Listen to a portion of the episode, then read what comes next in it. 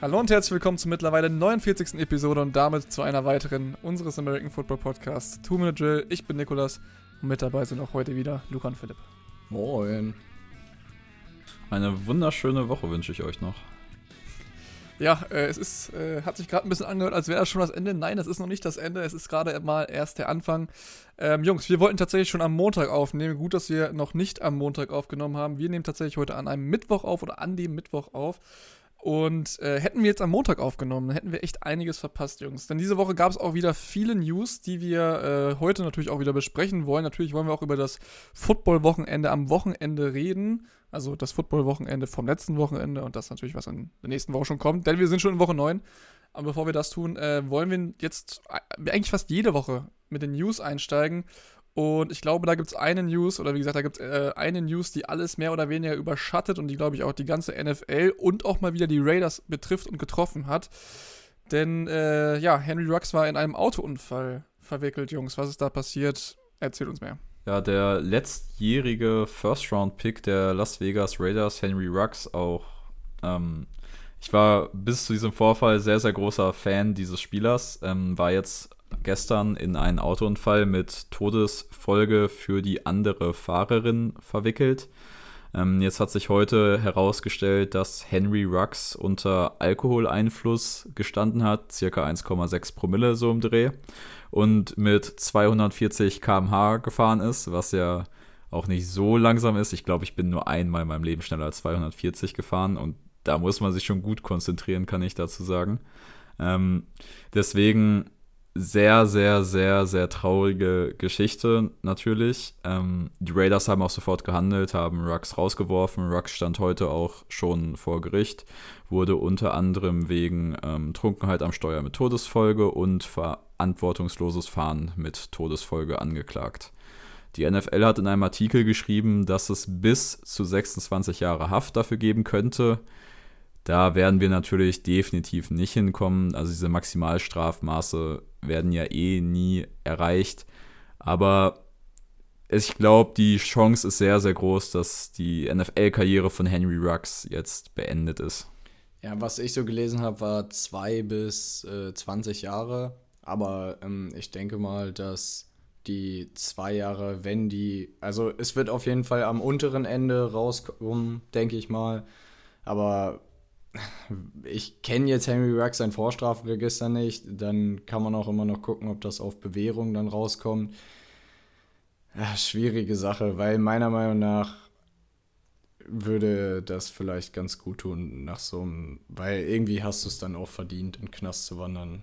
Und wir wünschen natürlich auch der Familie, wo die Frau davon glückt ist, äh, ja, unser Beileid, weil das ist einfach, das wünscht man niemanden und das ist einfach eine sehr traurige Nachricht für alle. Definitiv. Wir haben heute, äh, ja, als dann noch so ein paar andere, also als das Ganze so ein bisschen rausgekommen ist und dann auch ein paar Sachen, also das alles ein bisschen klarer geworden ist, haben wir uns dann auch so ein bisschen in unserer Gruppe natürlich auch drüber unterhalten, haben das schon ein bisschen so einen Freifahrtschein im Knast äh, ein bisschen genannt. Das trifft es meiner Meinung nach ganz gut, weil wenn man schon so Dinge tut, ich glaube, mit Alkohol am Steuer zu fahren, ich glaube, das wird jedem gesagt, das ist keine gute Sache. Ähm, aber dann auch mit so einer hohen Geschwindigkeit, ich meine, das ist dann alles, was äh, passieren kann im Laufe der ganzen Situation oder der ganzen Aktion. Aber das ist schon höchst verantwortungslos und ich bin auch, wie gesagt, relativ ähm, ja, geschockt davon. Aber ich glaube, ähm, das sind wir auch alle. Letztendlich ähm, kann man, wie gesagt, Luca, du hast gerade eben angesprochen, ähm, der Familie nur alles Gute wünschen und Henry Rux natürlich, dass er jetzt irgendwie äh, nicht zu schwierige Folgen dann letztendlich aus diesem Unfall rausgetragen hat. Wie gesagt, Knast oder Gefängnis in dem Fall wird man, glaube ich, da nicht verhindern können. Ähm, ist dann wahrscheinlich auch eine gute Sache. Ähm, ich würde sagen, von dieser eher traurigen oder ja doch traurigen News, bevor wir jetzt weitergehen, ich wollte jetzt eigentlich gerade eben schon weitergehen, wollte ich nochmal kurz zu einem anderen Punkt zurückkommen. Wir haben noch, ähm, vor zwei Wochen haben wir noch über John Gruden gesprochen, über den damaligen Head Coach der Raiders. Ähm, ist jetzt natürlich auch wieder tragisch, dass es jetzt wieder so eine zweite News ist, die von den Raiders kommt. Ich habe flapsig gesagt, hoffentlich bleibt dieses John Gruden-Thema auch noch ein bisschen länger in der NFL. Damals ging es um E-Mails, wo er äh, ja rassistische Beleidigungen oder äh, Spieler rassistisch oder allgemein Menschen äh, rassistisch in einer gewissen Art und Weise angegangen hat oder sich darüber lustig gemacht hat oder auch Frauen diskriminiert hat. Äh, und jetzt so eine Nachricht, Jungs, ähm, hat man jetzt eigentlich auch nicht mitgerechnet, oder? Nee, und der Bruder von Derek Carr hat die ganze Situation gestern im äh, National TV auch dafür genutzt, um Kampagne für die MVP-Saison seines Bruders zu machen, falls die Raiders einen Super Bowl erreichen. Und ähm, ich glaube, der Typ schreibt im, insgeheim schon an der Netflix-Doku, so wie das gestern klang. Weil mit dem, er meinte, was K alles durchmachen musste diese Saison, da müsste er, wenn es gut läuft, der MVP werden. Und die Sachen so au auffassen, das muss man auch erstmal schaffen. Ja, Raiders immer schon in der, in, der, in der Vergangenheit war das schon immer so ein Franchise, wo öfter mal irgendwie ein Skandal rausgekommen ist und jetzt, dass es halt wieder die Raiders trifft, ist kurz nach dem, was du gerade erzählt hast mit John Gruden, das war auch erst zwei Wochen her, Riesenaufschrei um die Raiders. Jetzt wieder eine Raiders-News, die halt deutlich negativ ist und ja, mal gucken, ob das Franchise irgendwie noch vielleicht mal auch von der ganzen Mentalität äh, oder In Indoor-Mentalität mit dem Teambuilding da vielleicht mal die Kurve kriegt und ich weiß nicht, es kann ja auch irgendwie nicht immer ein Zufall sein, dass es dann immer schlechte Kampagne von den Raiders auskommt. Wobei ich jetzt die Casa Rux nicht aus Franchise blamen würde. Man muss ja auch sagen, da wurde so schnell gehandelt. Nein, natürlich So schnell nicht, wie Rux da raus war, gab es da sicher noch kein Ermittlungsergebnis, aber ich glaube so, äh, als klar war, dass halt die Frau gestorben ist, da war er eigentlich schon bei den Raiders entlassen. Ähm, da haben sie kurz einen Prozess gemacht und sich auch direkt davon distanziert. Das ist halt auch die einzig richtige Herangehensweise. Das, dasselbe haben sie auch theoretisch bei Gruden gemacht. Da wurde sich auch sehr schnell von ihm getrennt. Ähm, die Raiders probieren sich so ein bisschen aus den Angelegenheiten rauszuhalten. Das ist auch wichtig fürs Franchise, finde ich. Ähm, ich glaube, die Raiders sind aber auch mit dem Team, was sie jetzt haben, mit den Leuten, die sie da haben, auf einem anderen Weg als noch vor fünf Jahren, wo das ja wirklich ein bisschen wilderes Franchise war. Das kann man auf jeden Fall so sagen und ich äh, will da jetzt auch nicht irgendwie den Raiders unterstellen, dass sie jetzt irgendwie, warum auch immer, von den E-Mails von John Gruden oder sowas gewusst hätten, dass man ihn hätte schon vorher rausschmeißen können. Aber du hast gerade eben gesagt, die versuchen sich natürlich auch, da so gut es geht rauszuhalten und natürlich auch ein neutrales Bild nach außen abzugeben. Oder das heißt, ein neutrales Bild, ein Bild abzugeben, äh, von dem man natürlich ausgeht, dass man solche Taten halt auch dann nicht äh, duldet. In dem Fall, wie es sich dann meiner Meinung nach oder ich glaube auch eurer Meinung nach irgendwie auch gehört. Ähm, eine Tat die man jetzt vielleicht auch nicht unbedingt dulden muss. Und wir sind heute eher bei diesen, ich würde sagen, nicht so positiven News. Äh, Wenn es meistens ja bei uns News gibt's, äh, gibt, dann sind die ja meistens nicht so positiv, aber heute sind sie besonders negativ. Ähm, denn ein ja, nächster größerer Spieler, und zwar oder einer mit der größten Spieler de, des American Footballs momentan, Aaron Rodgers wurde positiv auf Corona getestet, Jungs. Und das ist äh, eigentlich eine, vielleicht mittlerweile, ja, okay, man könnte sagen, es ist jetzt keine normale Sache eigentlich schon, es werden immer wieder Spieler positiv auf Corona getestet. Aber die sind dann meistens auch entweder einmal geimpft äh, oder dann doch doppelt geimpft, denke ich zumindest. Ähm, bei, ja, Aaron Rodgers ist nochmal was anderes. Der ist nämlich gar nicht geimpft gewesen, Jungs. Der verstehe ich nicht. Ja, Rodgers hat sich so ein bisschen als, äh, ja, dargestellt. Er meinte, er war immunisiert und die Immunisi äh, Immunisierung die beruhte auf so einer Globuli-Behandlung oder irgendeinem so Scheiß. Auf jeden Fall hat er sich mit homöopathischen Mitteln, wo man ja auch einfach dazu sagen muss, ja, die Funks das Homöopathie es gibt halt, keine wissenschaftliche Grundlage ist, für Genau, das wollte ich sagen. Es ist halt einfach nur Mist und Quatsch. Und äh, höchstens wirkt da ein Placebo-Effekt, aber du bist nicht immunis immunisiert. Das ist ein ganz, ganz schweres Wort, Leute. Ey, schwierig. Ähm, wenn du halt da irgend so eine Scheiße da in dich reinschiebst, so wie Globally oder sonst was. Ja, und Rogers hat jetzt auch sogar noch ähm, wieder mit der NFL gesprochen. Er hat erst vor der Saison schon, das ist jetzt rausgekommen, irgendwie anmelden wollen, dass er eine alternative ähm, Schutz vor Corona hat, also dass er schon quasi, dass er anders geimpft ist, also nicht geimpft, aber sich anders immunisieren hat lassen. Das hat er nicht durchgekriegt. Irgendwie, der hat die NFL gesagt, ja, hier, Kollege, nee, machen wir nicht. Und jetzt hat er wieder mit der NFL gesprochen und meinte, ja, er hat jetzt wieder sich homöopathisch von seinem Arzt behandeln lassen und meinte, ähm, die sollen jetzt ihn nochmal auf Antikörper checken oder so, dass er halt früher wiederkommen kann als die zehn Tage, die du halt mindestens raus bist, wenn du äh, nicht geimpft bist und halt einen positiven Test hast. Und bei Rogers ist das so ein bisschen doppelmoralmäßig, weil er hat letztes Jahr schon viel gesagt mit, ja, äh, Leute, passt auf, ähm, zu seinen Teammates, weil ein Aus, Ausbruch von Corona können wir uns nicht leisten im Team, so, dann schützt euch.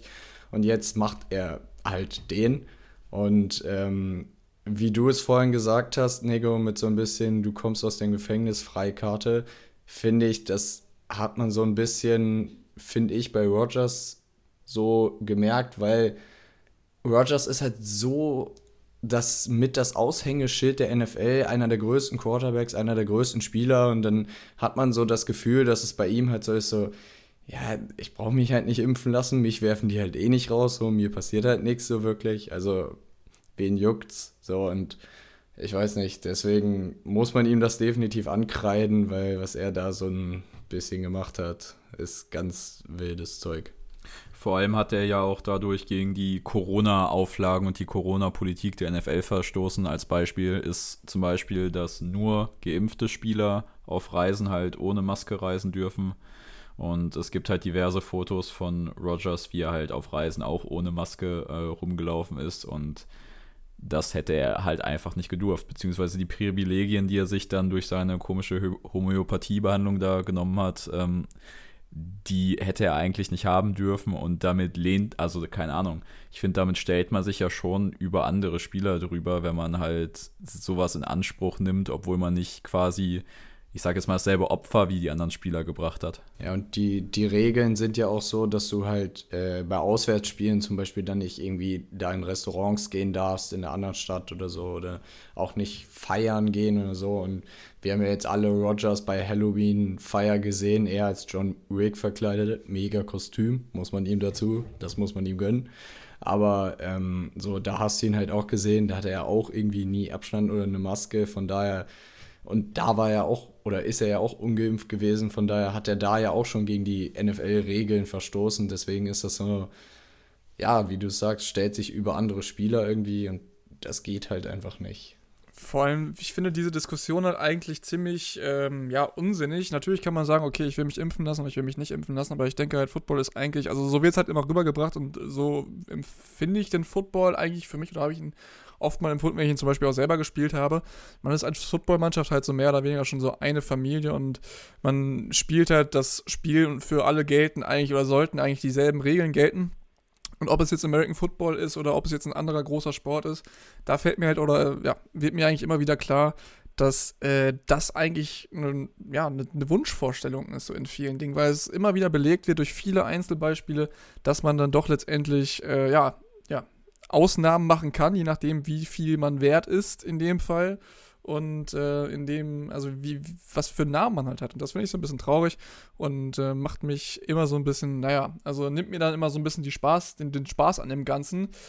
Was man aber sagen muss, ähm, was ich auch irgendwie nicht so eine coole Antwort fand, ähm, wir haben da vor der Aufnahme schon mal ein bisschen drüber gesprochen, war letztendlich die Aussage vom Headcoach mit LeFleur, der hat die erste Frage bekommen und die war dann gleich, also im Interview letztendlich, und die war dann, ja, wussten Sie dann überhaupt, dass Rogers nicht geimpft ist? Und er meint, ja, ich kenne mich mit dem Impfstatus der Spieler und Trainer halt überhaupt gar nicht aus, oder ich weiß da überhaupt auch gar nichts von. Und äh, da sind wir dann auch so mehr oder weniger auf den Kenner gekommen, oder Nenner gekommen dass das halt eigentlich auch gar nicht sein kann. Also wenn ich das jetzt, wenn ich jetzt ein Team coachen würde und ich wüsste, dass das so ein großes Thema ist, würde ich auf jeden Fall erstmal rumfragen, wer ist geimpft, wer ist nicht geimpft, welcher Spieler könnte letztendlich uns Probleme machen oder nicht.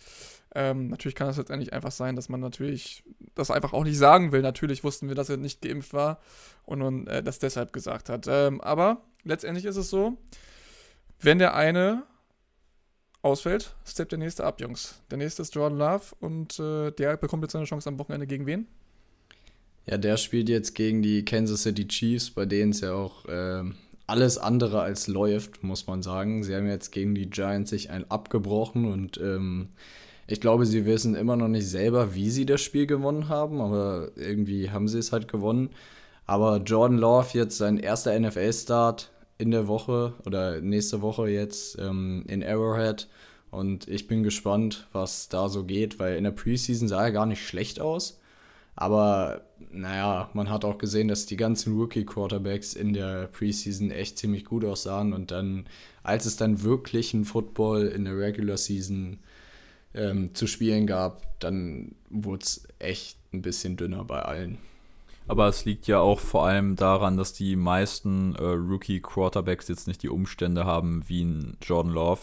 Und er hat natürlich auch ziemlich Glück, dass er gegen Kansas City spielt. Klar, es könnte ein Shootout werden, wobei man da auch echt sagen muss, sieht man Kansas City's Offense bei einem Shootout so, wenn man sich die letzten Wochen anguckt, sehe ich halt gar nicht. Und dann ist halt äh, die Frage, wie gut ist die Kansas City Defense und kann sie Jordan Love wirklich vor die normalen Probleme eines quasi Rookie Quarterbacks mit seinem ersten Start in der Liga stellen? Oder ist es halt vielleicht sogar das leichteste Matchup, was er haben kann mit? Ja, es ist auf jeden Fall die Chiefs Defense, haben wir letzte Woche, glaube ich, schon drüber geredet, ist mit einer der schlechtesten Units der Liga oder vielleicht sogar die schlechteste, was äh, Sorensen da gegen die Giants schon wieder veranstaltet hat in Coverage, war ganz seltsam. Und ich glaube, dass Jordan Love sich auf jeden Fall äh, was Schlimmeres vorstellen kann, als gegen die Chiefs zu starten. Also es gibt, glaube ich, echt 31 Defenses, die man weniger gerne facen würde. Vielleicht reichen ja auch einfach schon ein paar äh, Dump-Offs zu Aaron Jones, um das Spiel zu gewinnen. So, das, das, kann ich mir halt auch schon gut vorstellen, dass es halt einfach wirklich reicht, kurz zu spielen, ein bisschen den Ball zu laufen und ähm, darauf zu hoffen, dass Kansas City das macht, was sie gegen die Giants gemacht haben. Weil so ein Spiel wie gegen die Giants oder wie gegen die Titans, das wird nicht reichen, auch nicht mit Jordan Love an der Center bei den Packers. Ich muss ganz ehrlich sagen, ähm, solange Jordan Love den Ball zu Aaron, äh, Aaron, Rodgers, Aaron Rodgers wahrscheinlich, Aaron Jones äh, handoff oder abgibt, bin ich damit vollkommen zufrieden, um das jetzt mal auf Fantasy-Football-Sicht äh, zu sehen. Und auch auf der anderen Seite, äh, ihr kennt mich alle oder mittlerweile wissen es alle, ich habe Tyreek Hill und Patrick Mahomes in meinem äh, Lineup und deswegen hoffe ich natürlich auch, dass Patrick Mahomes und die beiden, oder eher gesagt Patrick Mahomes und äh, Tyreek Hill, auch wieder Punkte machen, obwohl sie gegen die Giants nur, ich glaube, 21 Punkte gescored haben äh, hat Tyreek Hill 21 Punkte auch in Fantasy gescored, Mahomes 14 und das ist, das ist äh, schon fast mehr als mein Gegner so gefühlt. Also, ne, es läuft trotzdem noch gut. Und wo wir jetzt gerade auch über die Defenses gesprochen haben oder ähm, gegen eine schwache Defense, ich glaube, das würde einem OBJ und ja, ich glaube auch den Cleveland Browns in einer gewissen Art und Weise gut tun. Denn äh, OBJ ist momentan, äh, wie wir wissen, bei den Cleveland Browns, aber auch nicht so wirklich zufrieden mit seiner momentanen La äh, Lageleistung. Was heißt Lageleistung? Mit seiner momentanen, ähm, ja, Produktion, könnte man es einfach bezeichnen, oder wie er bedient wird von Baker Mayfield. Denn äh, sein Vater hat jetzt ein Video gepostet von ihm, wie er sehr häufig äh, wide open war, so wie, äh, wie man so schön äh, sagt. Und das ist natürlich nie ein gutes Zeichen, wenn schon der Vater sagt, ey, yo, mein Sohn bekommt keinen Ball und ist halt immer wide open. Und äh, auch OBJ soll jetzt irgendwie 24 Stunden jetzt schon nicht mehr mit seinen Verantwortlichen gesprochen haben. Ähm, das heißt, knistert da schon so ein bisschen zwischen den Cleveland Browns und OBJ und ich bin mal gespannt, wo es OBJ in der Zukunft hinzieht, ob er noch bei den Cleveland Browns bleibt und ob sich das vielleicht auch in der Zukunft ändern wird, natürlich. Ne? Also letztes, letzte Woche Donnerstag war ja schon äh, der Rumor, dass er vielleicht noch getradet werden soll.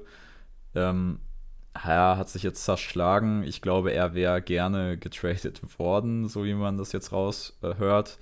Äh, ähm, und ich habe halt so ein Meme gesehen, den fand ich ziemlich lustig. Äh, da ging es halt so darum, dass OBJ jetzt erstmal seinem Vater schreiben muss, jo, wir brauchen noch mehr Material, wie Mayfield mich überwirft. Du musst noch mehr raushauen.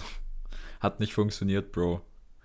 Äh, das fand ich halt schon ziemlich witzig, weil, ja, wir wissen ja seit langem, dass die Connection zwischen OBJ und Baker Mayfield, die ist halt einfach nicht da. Ähm, wir wissen halt nicht, was so menschlich zwischen denen, was die Connection angeht, so läuft, aber das wirkt ja jetzt auch nicht so, als wäre das auf dem besten Level. Und ich meine, ich meine auch, dass OBJ sich letztes Jahr schon mal öffentlich über Mayfields Pässe beschwert hatte.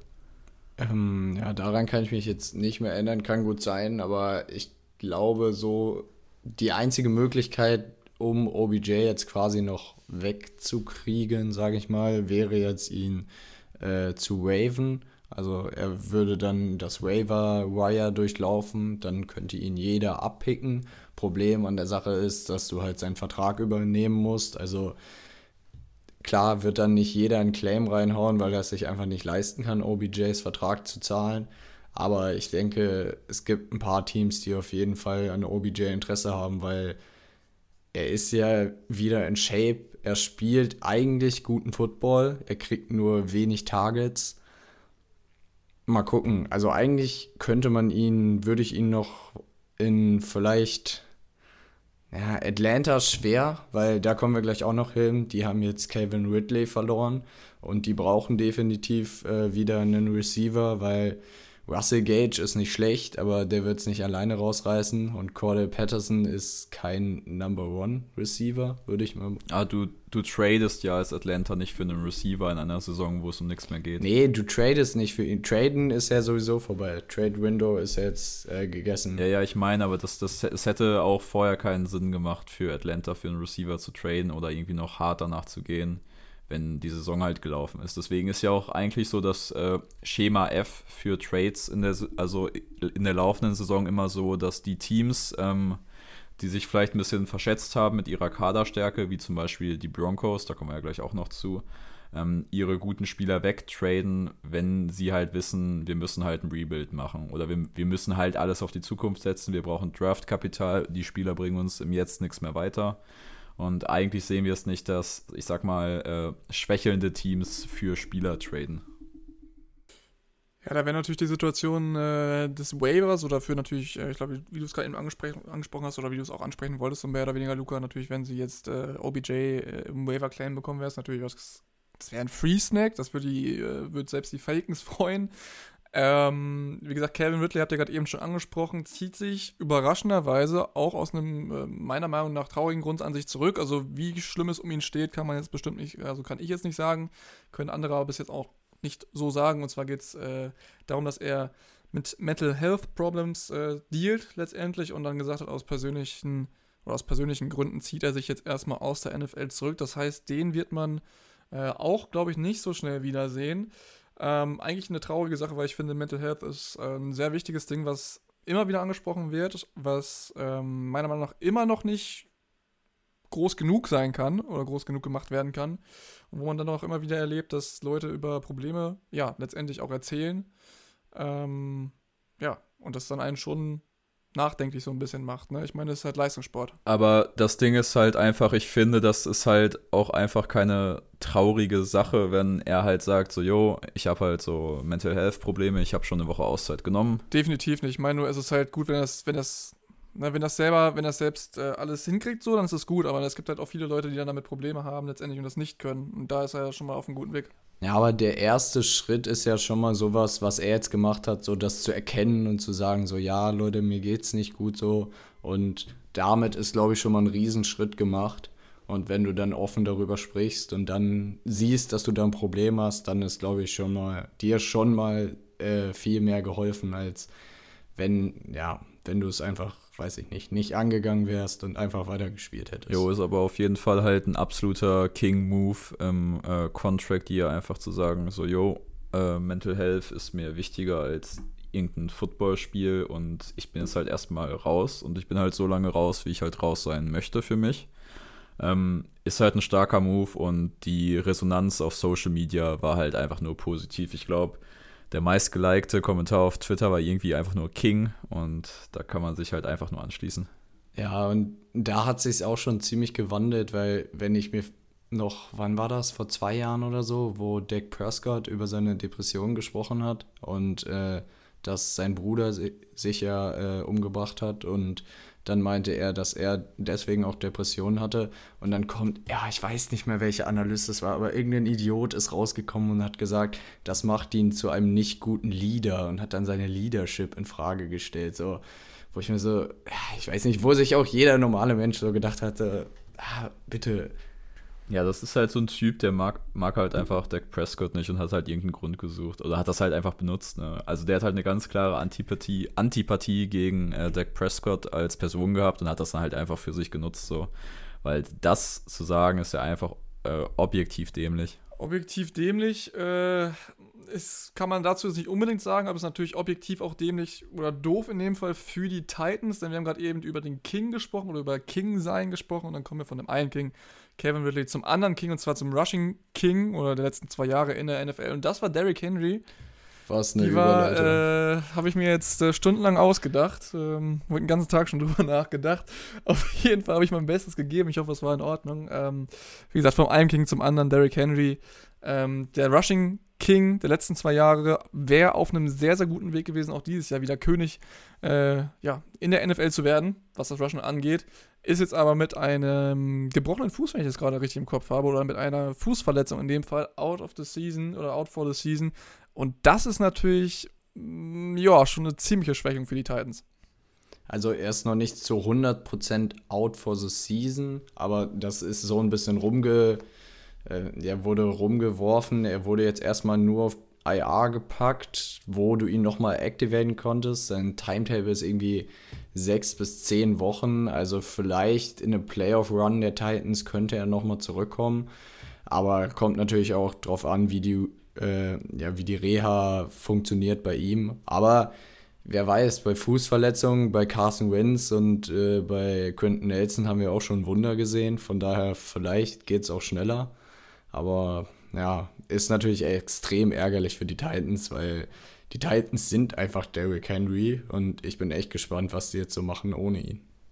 Also wir sehen es ja in der NFL oft genug, dass ein Play-Action-Passing-Game, wie die Titans es halt fast ausschließlich spielen, auch ohne Run-Game funktioniert. Siehe Detroit zum Beispiel. Ähm, und ja, die Titans haben es jetzt halt äh, ganz clever gemacht. Du hast einen äh, Hall of Fame Running Back verloren. Du holst dir einfach den Hall of Fame Running Back, sag ich mal, aufs Roster. Und die Titans äh, gehen jetzt weiter in der Saison mit Adrian Peterson als Running Back. Doch nochmal einen Job in der NFL gekriegt. Neun Wochen hat es gedauert. Ja, also ich weiß nicht, wie viel wir von AP noch sehen. Letztes Jahr in Detroit war das schon sehr, sehr dürftig. Davor bei Washington war es ja noch relativ solide.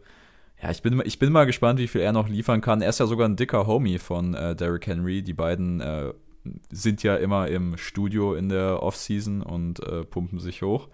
Deswegen finde ich das irgendwie einen ganz, ganz witzigen Fit, dass er jetzt quasi seinen Bro ablöst bei den Titans. Ähm, Vielleicht auch gerade, weil es sein Bro ist, so nach dem Motto, ey, yo, ich bin jetzt verletzt, aber ich habe da noch einen auf der Liste. ja, wahrscheinlich echt so, yo, Henry hat so gesagt, yo, ruf den mal an. Ja, vom Scheme her passt, ist das natürlich ein idealer Fit. Äh, AP ist ja quasi der Derrick Henry früherer Tage gewesen und wir werden einfach sehen, wie viel er noch im Tank hat. Vielleicht reicht es ja wirklich noch. Die Playoffs haben die Titans in der Division eigentlich sicher. Ja, wer definitiv out for the season ist, ist Michael Thomas. Der war jetzt die ganze Zeit auf der Publist, hat äh, versucht, noch zurückzukommen. Seine Knöchelverletzung hat ihn jetzt wieder zurückgeworfen. Und er hat jetzt irgendwie, ich glaube, auf Twitter oder auf Instagram in so einem Statement announced, dass er jetzt diese Saison definitiv nicht mehr zurückkommen wird. Und ähm, ja, somit die ganze Saison verpassen wird. Kleiner lustiger Joke, sein Tank ist leer. Uff. So mit Derrick Henry-Verbindung, ob er noch was, nee, mit AP-Verbindung, sorry, ob der jetzt noch was im Tank hat. Ja, verstanden? Okay, gut, der war nicht gut, ich weiß, I know. Still, Stille ist die richtige Strafe an dieser Stelle. Es ist in Ordnung, wenn, äh, Jungs, ich habe äh, da auch nichts, mit nichts anderem tatsächlich gerechnet. Wir müssen jetzt aber noch ein bisschen Gas geben, weil wir sind jetzt schon tief in der Folge und wir haben hier noch ein bisschen was auf dem Zettel. Ganz kurze äh, Corona-News noch. Noah Fant äh, ist auf der Covid-Liste gelandet.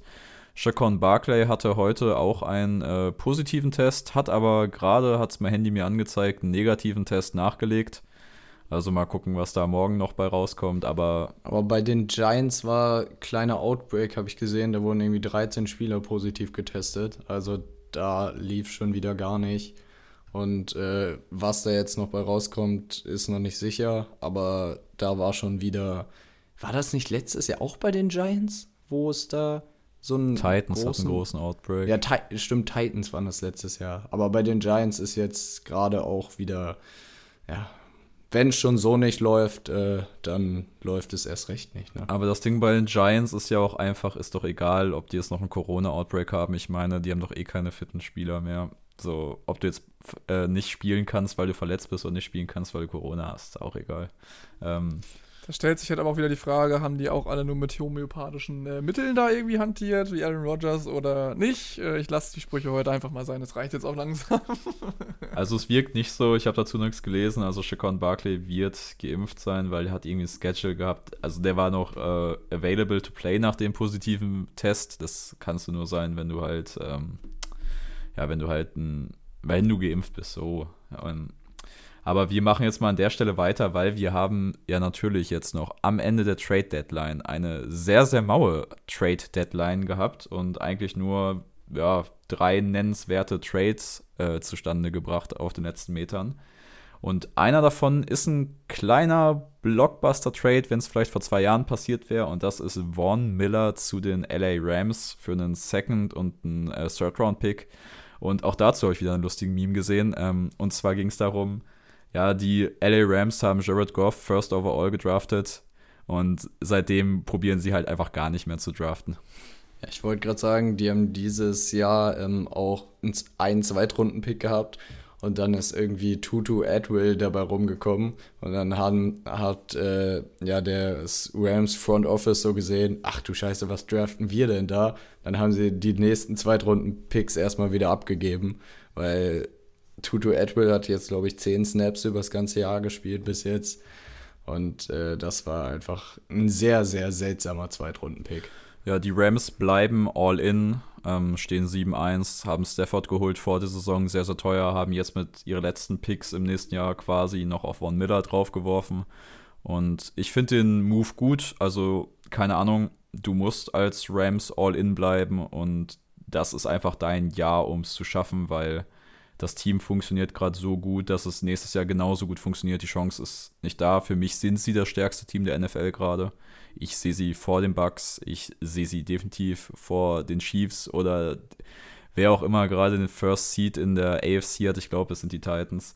Für mich sind die LA Rams. Es waren mal die Bengals. Ja, das waren mal. Der Aber für mich sind die LA Rams das beste Team der Liga gerade und es ist komplett richtig quasi das nächste Draftjahr komplett aufzugeben, um probieren, um zu probieren, dieses Jahr den Super Bowl zu gewinnen. Weil es geht nur darum in der Liga, das Einzige, was halt zählt, ist entweder du baust das Team auf, was einen Super Bowl gewinnt, oder du gewinnst, oder du hast ein Team, was den Super Bowl gewinnt. Alles, was dazwischen ist, ist halt Müll, muss man ehrlich so sagen. Graue Maus in NFL zu sein, bringt dich gar nicht weiter. Ähm, das haben die Broncos jetzt scheinbar für sich erkannt, dass sie ja quasi diese graue Maus sind, denn sie traden ihren absoluten äh, Star und das Face des Franchises ähm, zu den Rams mit Von Miller und ja, die Broncos gehen halt jetzt auf die Zukunft. Ja, ich würde einfach mal sagen, du hast es ja gerade eben noch ein bisschen so am Ende abgerundet mit, äh, ja, die, ganz, die Rams quasi ja, interessieren sich jetzt nicht mehr für den nächsten Draft, sondern sie äh, haben jetzt mit Kenny Young äh, quasi einfach die Linebacker getauscht oder einen Linebacker-Tausch vorgenommen. Okay, man könnte auch sagen, ähm, von Miller könnte man auch zu den äh, Defensive Ends ein bisschen dazuzählen, klar. Aber mit Kenny Young natürlich noch einen, Young, äh, Young, einen jungen Linebacker, hätte ich fast schon gesagt, äh, von den LA Rams geholt, der diese Season nach, also der mit dieser Season mehr aufgefallen ist als in der letzten Season und eigentlich auch schon sehr gute Plays gemacht hat. Das Ganze jetzt für einen Sixth-Round-Pick. Heißt, in der sechsten Runde gibt es dann doch nochmal einen Pick für die Rams. Ähm, ich muss sagen, Denver hat sich damit äh, mit, dem, mit Kenny Young eine gute Verstärkung geholt. Und äh, vielleicht kommt die Defense ja dieses Jahr auch nochmal zurück. Den Move habe ich zum Beispiel gar nicht verstanden, weil ich fand, Kenny Young hat eigentlich eine ziemlich gute Saison gespielt bis jetzt. Und du bist halt all in als Broncos, äh, als Broncos, als äh, Rams. Und dann tradest du Kenny Young auf einer Position. Deine Linebacker sind eh nicht so dick besetzt gewesen jetzt. Du warst da schon relativ dünn besetzt auf der Position und dann schippst du Kenny Young für einen Sechstrunden-Pick weg, der dir, weiß nicht, nicht viel bringt eigentlich nächstes, oder jetzt für dieses Jahr gar nichts, für nächstes Jahr auch nicht so viel. Ich weiß nicht, den Move muss ich äh, ein bisschen hinterfragen, weil den fand ich nicht so ja, ich vermute tatsächlich, das hängt mit äh, Cap-Gründen zusammen, weil die Rams sind einfach so, also die reiten halt die glatte Null seit Saisonanfang. Ja, aber die spielen auch eh ohne Cap. Ja, das, das auch, aber sie können zum Beispiel von One Millers äh, Contract nur das absolute Minimum, was du übernehmen musst, übernehmen. Das sind irgendwie 720.000 oder sowas. Der Rest liegt noch bei den Denver Broncos. Also, das ist auch ein guter Deal für die Rams, was das angeht weil sie halt einfach so klamm sind. Ähm, und sie haben natürlich jetzt noch schon äh, Jackson, den Right Receiver, released. Da weiß ich auch nicht, ob der noch einen Cap-Hit gegeben hat. Wenn ja, dann musstest du irgendwo was freiräumen, um diesen Move zu machen. Kann man natürlich auch fragen, ob das so sinnvoll war, aber ich glaube. Ja, sie ja. wollten ja erst traden halt, ne? Das hat dann aber irgendwie nicht funktioniert und dann. Ja, ja. also Deshaun Jackson hat, glaube ich, einfach keinen Bock mehr gehabt auf die Rams. Ähm, aber low-key auch ein richtig, richtig guter Move, fand ich, ist äh, Melvin Ingram zu den Chiefs für einen Sixth-Round-Pick. Ähm, ja, Kansas City, wir haben ja gerade über die Defense schon gesprochen, ist halt Müll. Pass Rush ist Müll. Frank Clark ist einfach nur frech, wie der die, was der für einen Bankraub er vollzogen hat in der NFL. Weil, also was, was die Kansas City Chiefs ihm bezahlen für das, was er auf den Platz bringt, das ist, glaube ich, die größte Frechheit der ganzen Liga für mich manchmal so. Ähm, Vorhin, der hat sogar zwei First-Round-Picks gekostet ja, damals von Seattle. Und er, er bringt halt gar keine Leistung, ist halt Top 10 Pass-Rusher vom Gehalt her und ja, Kansas City musste was machen. Melvin, Melvin Ingram für einen Sechs-Runden-Pick ist, glaube ich, fair. Äh, ja, vielleicht wird die Kansas City Chiefs Team. vielleicht wird die Kansas City Chiefs Defense, äh, nochmal, vielleicht wird die Kansas City Chiefs Defense äh, mit Melvin Ingram dann auch nochmal ein bisschen stabiler und es wird dann nicht immer so ein ausgeglichenes Spiel, also quasi die, die, die Offense scored, die Defense kriegt hinten einen rein. Äh, und vielleicht wird dann auch Patrick Mahomes mal wieder ein bisschen entspannter und kann dann ein bisschen besser zu seinem Spiel finden, auch wenn das jetzt nicht unbedingt was mit der Defense zu tun hat, aber ist natürlich auch ein guter Move. Äh, andersrum gesagt hat man jetzt, ähm, wo wir das jetzt einfach nochmal abschließen wollen, auch vor den Kansas City Chiefs, jemanden äh, weggetradet oder die Kansas City Chiefs haben ähm, ihren Guard, wenn ich jetzt gerade das äh, richtig in Erinnerung habe von der Position, Tadif, zu den äh, New York Jets getradet, der letztendlich jetzt die letzte Season damit verbracht hat, in Kanada, in seinem äh, Heimat- oder was heißt Heimatstadt oder in seiner Stadt Montreal oder in der Stadt Montreal ähm, Corona ähm, Patienten zu behandeln oder im örtlichen Krankenhaus da zu helfen und quasi diese Season ausgesetzt hat. Ähm, ist diese Season jetzt wiedergekommen oder wollte wiederkommen, war verletzt und äh, war jetzt eben, ich glaube, in der letzten Woche noch auf dem Roster oder er gesagt, war jetzt so weit, dass er hätte spielen können, wurde nicht eingesetzt und jetzt ist er halt getradet worden zu den Jets und äh, ja, die spielen auch gleich diese Woche, hätte ich schon fast gesagt. Das ist, äh, tun sie gar nicht, die spielen nächste Woche oder in ein paar Wochen äh, bei den Chiefs und das ist dann so mehr oder weniger wahrscheinlich auch sein letzter Auftritt bei den Chiefs in dieser Saison. Jungs, das waren ganz, ganz viele News, würde ich sagen. Ich würde sagen, es waren äh, keine wirklich, also was heißt positiven, für das eine oder andere Team waren schon positive News dabei. Du hast gerade eben angesprochen, ein kleiner Blockbuster-Trade von Von Miller, wenn es vor zwei bis drei Jahren passiert wäre. Mal gucken, was der jetzt nochmal so abliefert, wenn er wieder äh, fit ist. Ähm, ansonsten, wie gesagt, gab es heute nicht so viel Positives. Ich hoffe, das wird in der nächsten Woche anders sein. Ähm, ich würde sagen, wir kommen jetzt nochmal zu unserem Game of the Week von dieser Woche. Wir sind ja mittlerweile schon in Woche 8, Jungs. Ich hätte nicht gedacht, dass es so schnell geht. Ähm, ich bin wirklich echt ein bisschen schockiert. Wir gehen jetzt in Woche 9, wollen jetzt aber trotzdem nochmal über unser Game of the Week sprechen. Es gab einige Games, wo man hätte sagen können, okay, ja, das ist äh, unser Game of the Week, wie zum Beispiel New York Jets gegen die Bengals. Ähm, einfach was es ähm, das Standing angegangen wäre oder an, ja, genau, was das Standing angegangen wäre. Die Bengals hätten gewonnen, wären dann einfach Erstplatzierter in der AFC gewesen. Das wäre schon krass gewesen. Äh, haben verloren.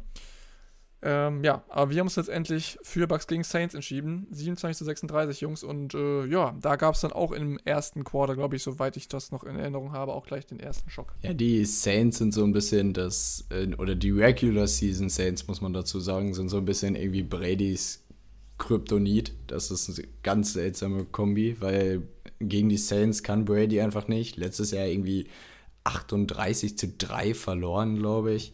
Und äh, dieses Jahr schon wieder gegen die Saints verloren, obwohl, wie du es gesagt hast, es gab den Schock für die Saints, nämlich James Winston, da stand es noch 7-7. Es war relativ am Anfang, hat sich dann ja, bei so einer ganz unglücklichen Aktion das Kreuzband äh, gerissen, wo das Knie so leicht im, oder Fuß leicht im Rasen hängen geblieben, er so ein bisschen darüber gedreht, sah schon nicht gut aus. Was natürlich dann noch umso geiler war, bei der Siegesfeier in der Kabine ist er da auf Krücken noch rumgetanzt. Das, ähm, also ich habe nur so einen Post gesehen, wenn die dieses Jahr irgendwie den Super Bowl holen sollten, dann gibt es diese Statue von James Winston in New Orleans irgendwo, wie er auf Krücken da durch die Kabine tanzt. Ja, und dann hat wer übernommen, vielleicht ähm, kennt ihn der eine oder andere, wo wir gerade über die Broncos geredet haben, nämlich Trevor Simeon. Der ähm, war mal ein First-Round-Pick der Broncos als Quarterback, hat da wirklich gnadenlos versagt. Das war irgendwie 2000.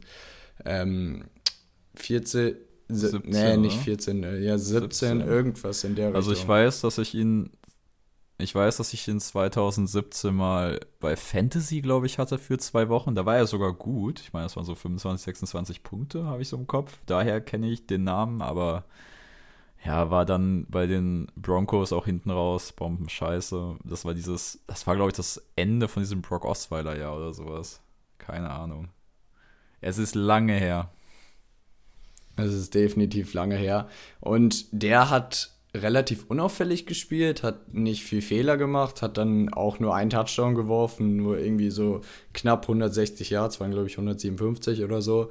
Aber hat halt keine Fehler gemacht, hat die Offense sauber runtergespielt und hier an der Stelle würde ich einfach mal ein riesen Kompliment an Sean Payton aussprechen, weil was der da aus seinem Team, ich finde, was der so aus seinem Team immer rausholt, was kadermäßig teilweise echt unterirdisch ist, finde ich einfach nur echt stark, weil mit Trevor Simeon musst du erstmal gegen ähm, ein Brady-Team gewinnen als Quarterback, wenn du nur Simeon hast. Und ich finde, was der da so teilweise in New Orleans coacht, ist schon echt stark. Also ich habe ähm, beim Bucks Saints Game bin ich irgendwann auf die Einzelspieloptionen gewechselt, weil ja, Red Zone war, war nicht der beste Red Zone-Tag für mich persönlich, was so meine Interessen angeht, muss ich ehrlich sagen. Und da wollte ich halt dieses Spiel als Einzelspiel genießen, weil ich hatte so, ja, eigentlich schon, nachdem James Winston runtergegangen ist, ich hatte es einfach so im Gefühl, dass es dieses, dieses eine Saints-Game gegen die Bucks wieder. Hab dann richtig geroutet für die Saints das ganze Game lang, war auch ziemlich spannend, muss man sagen, wenn man halt äh, sich ein bisschen involviert hat in das Spiel und ja, ähm, dann war ich am Ende des Spiels richtig, richtig sauer auf Sean Payton, weil Clock-Management-technisch sind da ganz, ganz wilde Sachen nochmal in der letzten Minute passiert, wo ich gedacht habe, Junge, du kannst doch Brady jetzt nicht mit einer Minute 50 und zwei Timeouts noch aufs Feld lassen. Weil du hättest Brady wirklich 40 Sekunden kein Timeout geben können, wenn du den Ball halt dreimal gelaufen wärst, mit selben Output wie mit dreimal passen jetzt im Endeffekt. Und dann hätte Brady halt 40 Sekunden kein Timeout gehabt für ein Field Goal. So hat man ihm halt eine Minute 50 und äh, zwei Timeouts gegeben. Fand ich schon sehr, sehr wild vom Clock-Management her.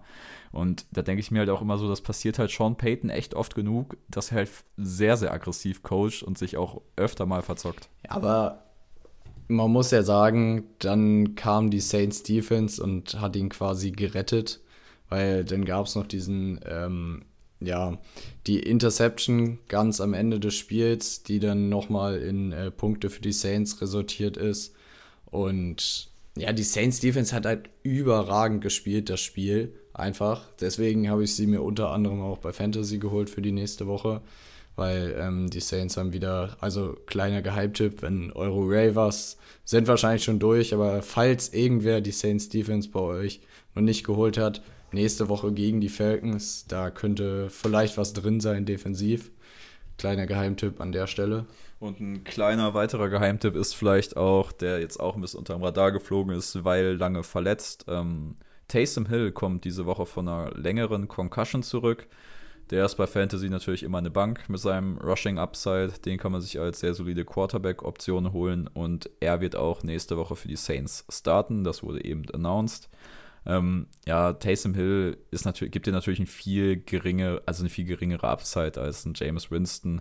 Aber gegen die Saints wird der nächste Sieg geholt und wenn man dann nochmal so einen kleinen Ausblick auf den Rest der Saison gibt, die NFC ist in der Breite, was so die Top-Teams angeht, nicht so gut wie die AFC, meiner Meinung nach. Und für mich haben die Saints eigentlich den ähm, Playoff-Spot mindestens über die Wildcard schon fast sicher. Aber die Frage in der AFC ist halt, wer ist da wirklich gut? Weil du hast eine Woche, wo wirklich die Bengals aussehen, als würden sie alles zerbersten. In der nächsten Woche verlieren sie gegen die New York, New York Jets und gegen Mike White, der noch nie ein NFL-Spiel bestritten hat der aber natürlich auch jetzt schon der bessere Quarterback im Vergleich zu Zach Wilson ist, auch wenn er nächste Woche die 6 ins wirft. Auch dann.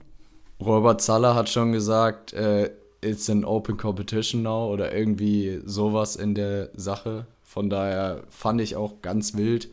Und äh, mal gucken. Das wäre so witzig einfach. Sich, also, das ja. würde mir so leid tun für Zach Wilson, aber es wäre so unendlich witzig, wenn einfach dein der Second Overall Pick gegen diesen Random verliert.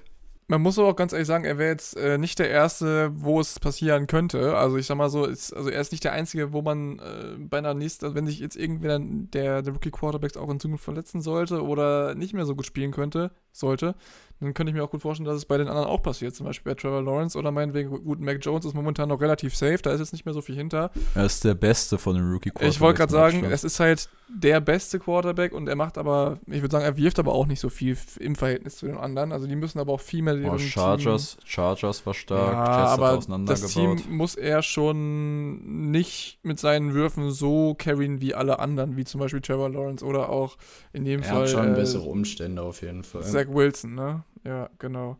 Und wenn man jetzt nochmal auf die NFC nochmal guckt, natürlich, äh, vorhin hatten wir ein Team, was wir, glaube ich, noch nicht angesprochen hatten, das war die Arizona Cardinals. Natürlich gibt es auch in der nächsten Woche nochmal ein Game, ähm, was wir uns dann als unser Game of the Week raussuchen würden. Ähm, das legen wir diese Woche noch nicht fest, aber auf jeden Fall Cardinals gegen 49ers, äh, Divisional Rival.